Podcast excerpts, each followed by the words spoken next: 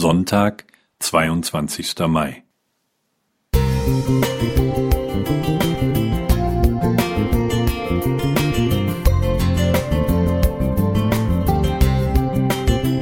Ein kleiner Lichtblick für den Tag.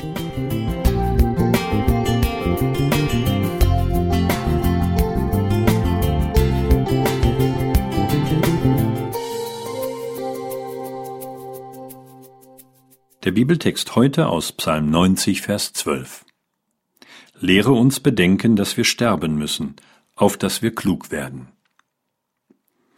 Meine Frau Maria war dabei, die Tageszeitung zu lesen. Dabei fiel mir auf, dass sie auf zwei Seiten verweilte, die ich beim Lesen kaum beachte. Ich fragte sie, kennst du jemanden von den Verstorbenen?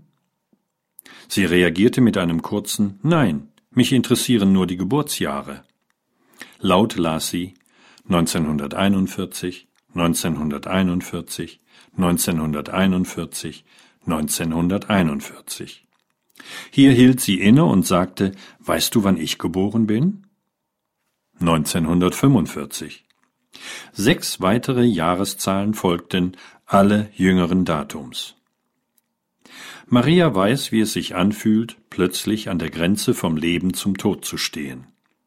Im August 2016 setzte ihr Herz aus und ein Jahr später verlor sie nach einem Wespenstich das Bewusstsein.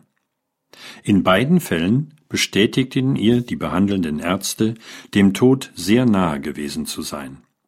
Seit dieser Zeit nehme ich wahr, wie sehr sie das Gebet Moses verinnerlicht hat.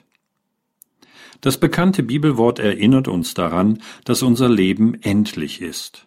Früher oder später gehören auch wir nicht mehr zu den Lebenden. Viele verdrängen diese Tatsache. Das ändert aber nichts daran, dass wir sterben müssen. Seit Urzeiten bewegte Menschen aller Kulturen die Frage, was kommt nach dem Tod? Es entwickelten sich unterschiedliche Vorstellungen. Grabfunde aus alter Zeit belegen jedoch, dass die meisten davon ausgingen, dass das Leben auf einer anderen Ebene weitergeht.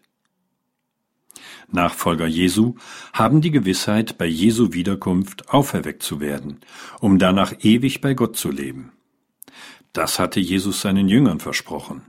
Johannes 11, 24 und 25. Für die Apostel gehörte diese Botschaft zum Fundament des Glaubens. Wir können es uns nicht oft genug ermutigend zurufen. Wer mit Jesus lebt, braucht den Tod nicht zu fürchten. Jesus ist es gelungen, den Weg vom Tod zum Leben zu ebnen. Gehen wir ihn. Der Gottesmann Mose sprach angesichts des Todes vom Klugwerden. Das heißt nicht, ständig ans Sterben zu denken. Die Klugen rechnen zwar mit dem Tod, doch schauen auf das, was bleibt. Sie setzen in ihrem Leben die richtigen Prioritäten.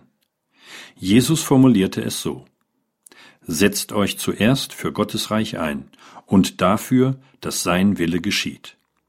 Dann wird er euch mit allem anderen versorgen. Matthäus 6, 33 nach Hoffnung für alle. Wilfried Krause Musik